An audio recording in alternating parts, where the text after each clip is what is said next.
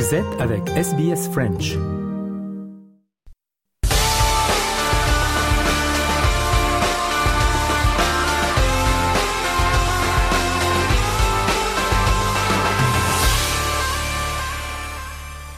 Le journal des sports de ce mardi avec euh, tout d'abord la Melbourne Cup. euh, C'est ce mardi. 23 des 24 chevaux sélectionnés vont courir. Le cheval Cleveland ne pourra pas prendre part en raison d'une température élevée. Le jockey Damien Oliver fera sa dernière apparition à la Melbourne Cup. On passe au tennis, les Masters 1000 de Paris avec euh, Novak Djokovic qui a remporté son septième titre de Paris, son sixième de la saison. Par la même occasion, Djokovic remporte son 40e Masters 1000. Eric Mamrut, euh, RFI. Pas beaucoup de suspense. hein. Aujourd'hui, il était favori. Novak Djokovic, il, a gagné. Il a, il a battu euh, Grigor euh, Dimitrov euh, facilement 6-4, 6-3. Un Bulgare qui avait enthousiasmé tout au long de cette semaine, mais qui a laissé son beau tennis au vestiaire. Aujourd'hui, peut-être un petit peu fatigué, peut-être un petit peu complexé face à son copain serbe, contre lequel il restait sur 9 défaites d'affilée. Il ne l'avait plus battu depuis 10 ans. Bien, ça s'est senti aujourd'hui. Là, il a coincé. Il a commis trop de fautes directes face à un Novak Djokovic qui a géré les affaires courantes. Il a été euh, euh, bon sans plus. euh, pas besoin de, de- déployer son niveau cosmique pour aller gratter un septième titre ici à, à Paris. Bercy, un 40e Masters 1000, un 97e titre euh, dans sa carrière. Il a 36 ans. Il avait fait une petite pause de 6 semaines après son titre à, à l'US Open. Il était allé voir le golf, voir le basket, voir le ballon d'or. Il revient. Il a été, il a été victime d'un virus intestinal cette semaine. Mais bon, il a passé en tout 10 heures sur le cours avant cette finale. Mais il est toujours là. Il gagne. Et c'est pas de, de s'arrêter. Et on écoute la réaction de Novak euh, Djokovic qui a dû batailler très fort contre le Bulgare Grigor Dimitrov. I somehow managed to, I guess, yeah, find an extra shot over the net, and uh, I think match was closer than the scoreline indicates. Uh, but you know, another amazing win for me. So I'm very proud of this one, considering what I've been through this week. Et maintenant, la réaction de Cédric Pioline, le directeur du tournoi de Paris. J'étais impressionné parce que euh, je l'ai pas trouvé excellent en termes tennistiques. On sentait qu'il était euh, emprunté à certains moments, qu'il cherchait euh, son rythme, qu'il contrôlait pas la balle aussi bien que ce qu'il peut le faire et qu'on lui connaît. Également, il a livré qu'il y a eu des petits soucis peut-être digestifs, donc ça ne fait que renforcer la performance. Et puis finalement, de se dire qu'il y a eu des adversaires qui ont très bien joué. Un Roublev, peut-être que jamais aussi bien joué que ça contre lui et puis finalement il perd quand même. Donc euh, en s'appuyant sur l'expérience qu'il a pour euh, attendre euh, les fins de set les fins de match et mettre la pression sur son adversaire. Donc oui c'est impressionnant. Pas forcément la façon dont il a joué mais la façon dont il a géré. On passe au foot, la Ligue 1. Nice est en tête après sa victoire contre Rennes dimanche 2 à 0. Antoine Grenier, RFI. De retour sur le fauteuil de leader après leur succès probant face à Rennes en clôture de la 11e journée. Succès 2-0 grâce au but de l'Ivoirien Jérémy Boga et du Français Sofiane Diop. Un succès niçois qui place les Aiglons dans la position de sérieux prétendants au podium en fin de saison. Mais attention à ne pas précipiter les choses, prévient le milieu de terrain Kefren Turam. On est très content parce qu'on a affronté une très belle équipe euh, de Rennes, même si on savait qu'ils étaient en difficulté en ce moment. Ils ont des joueurs de, quali- de qualité, donc on a très bien euh, préparé cette semaine. C'est vrai que ça faisait un moment qu'on n'avait pas mis euh, plus d'un but, donc euh, ça fait plaisir, ça fait plaisir. On s'entend très bien dans ce groupe, on vit très bien, on est exigeant avec soi-même. Tous les jours à l'entraînement, on vient pour, euh, pour progresser et ça se voit sur le terrain, mais il faut rester concentré et, et toujours travailler. Après, pas tout est parfait, donc on va pas s'enflammer. Il nous reste beaucoup de travail et, et j'espère que ça va être de mieux en mieux euh, toutes les semaines. Kefren Turam chez nos confrères d'Amazon Prime, une 11e journée de Ligue 1 qui a vu Lyon buter sur le FC Metz, un but partout. Et le Paris Saint-Germain est deuxième après sa victoire 3-0 contre Montpellier. Vendredi, Monaco est à la troisième place ayant battu Brest 2 à 0.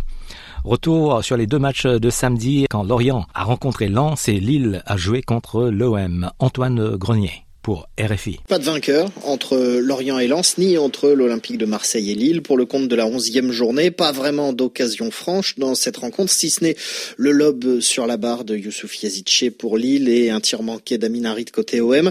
La bonne opération, elle est donc nordiste avec ce point pris au Vélodrome, estime le capitaine des Dogs, Benjamin André. Je pense qu'on a bien défendu. Je pense qu'une ou deux situations. Après, on a eu le contrôle du ballon. Euh, voilà, on attendait qu'à un moment donné, à domicile, ils sortent. Ils sont pas sortis. On a essayé de prendre le temps, trouver les décalages. C'était après difficile parce que leur bloc il était compact.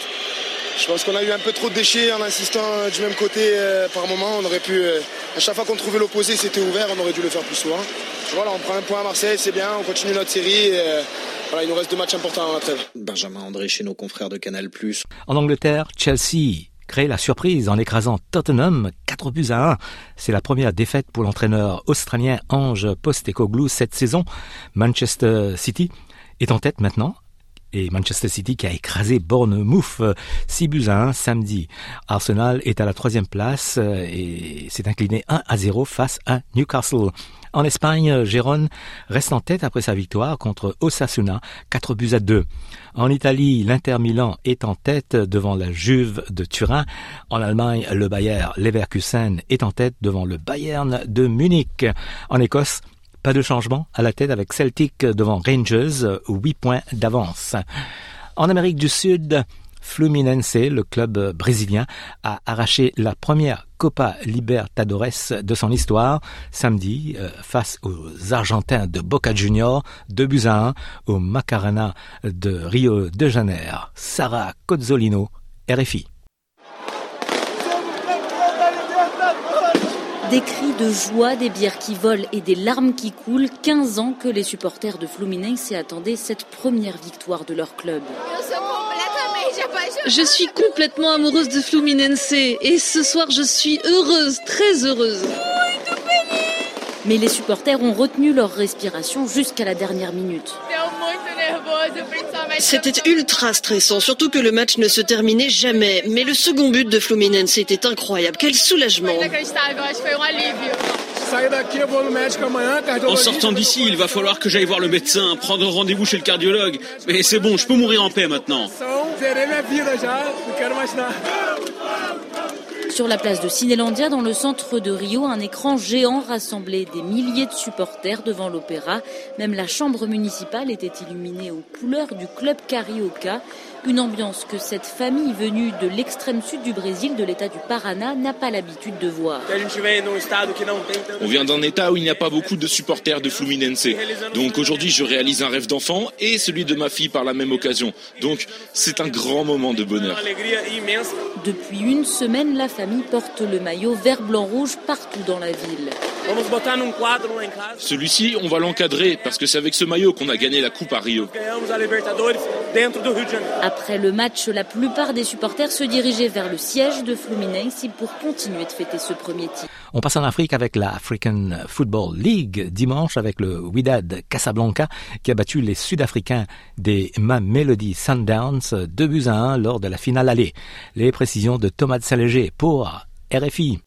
Action et réaction. Fidèles à leur réputation, les joueurs du WAC ont fait parler leur expérience, leur science des grands rendez-vous pour faire craquer les Sundowns et leur défense de fer, invaincue jusque-là dans la compétition. Elle a cédé deux fois à Casablanca, d'abord juste avant la pause, un but contre son camp du malheureux Kodze, puis à un quart d'heure du coup de sifflet final, une superbe frappe d'Anas Serrat, trois minutes seulement après l'égalisation des Mamelody Sundowns sur penalty, penalty inscrit, drôle d'ironie par Abdelmounaïm Boutwil, le joueur marocain du club sud-africain, ancien du Raja Casablanca, le grand rival du WAC. L'histoire, pour lui, aurait pu être belle. Elle peut encore l'être d'ailleurs, puisqu'avec ce but marqué à l'extérieur, les Mamelody pourraient se contenter d'une victoire 1-0 dimanche prochain chez eux à Pretoria pour remporter cette première Ligue africaine de football. Là-bas, le contexte sera totalement différent. Les Widadi ne seront pas poussés par leur formidable public et il ne faudra pas regretter les nombreuses occasions manquées à la fin de cette première manche. Et puis Yaya Touré arrive en Arabie Saoudite comme entraîneur adjoint de l'équipe nationale où il retrouve comme coach euh, Roberto Mancini qui avait été son entraîneur entre 2010 et 2013 à Manchester City. Martinguez. Non, Yaya Touré, profession, entraîneur adjoint. Après l'Olympique Donetsk en Ukraine, Grozny en Russie, Tottenham en Angleterre et Liège en Belgique, l'ancien milieu de 40 ans rebondit à Riyad en Arabie Saoudite, comme entraîneur adjoint, encore une fois, pas encore tout à fait prêt à sauter le pas et à enfiler le costume de numéro 1, l'ancien poumon de Manchester City retrouve l'un de ses mentors chez les Sky Blues. Roberto Mancini, son ex-entraîneur de 2010 à 2013, avec qui il a notamment remporté le championnat d'Angleterre en 2012, le premier de l'ère Emirati. J'ai toujours admiré Roberto, travailler et apprendre avec lui, c'est la solution idéale pour moi. C'est enthousiasmé le natif de Boisquet sur ses réseaux sociaux ce vendredi.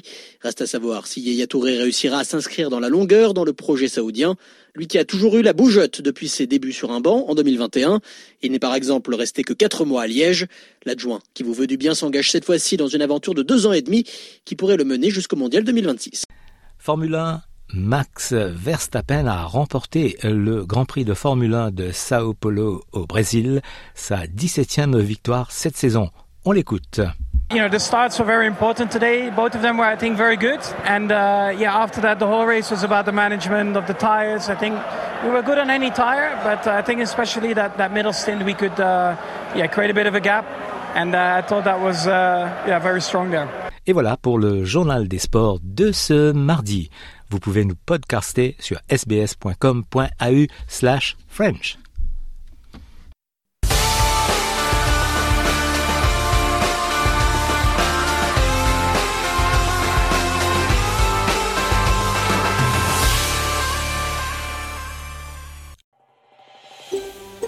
Vous voulez entendre d'autres rubriques comme celle-ci? Écoutez-les sur Apple Podcasts, Google Podcasts, Spotify ou n'importe où où vous obtenez vos podcasts.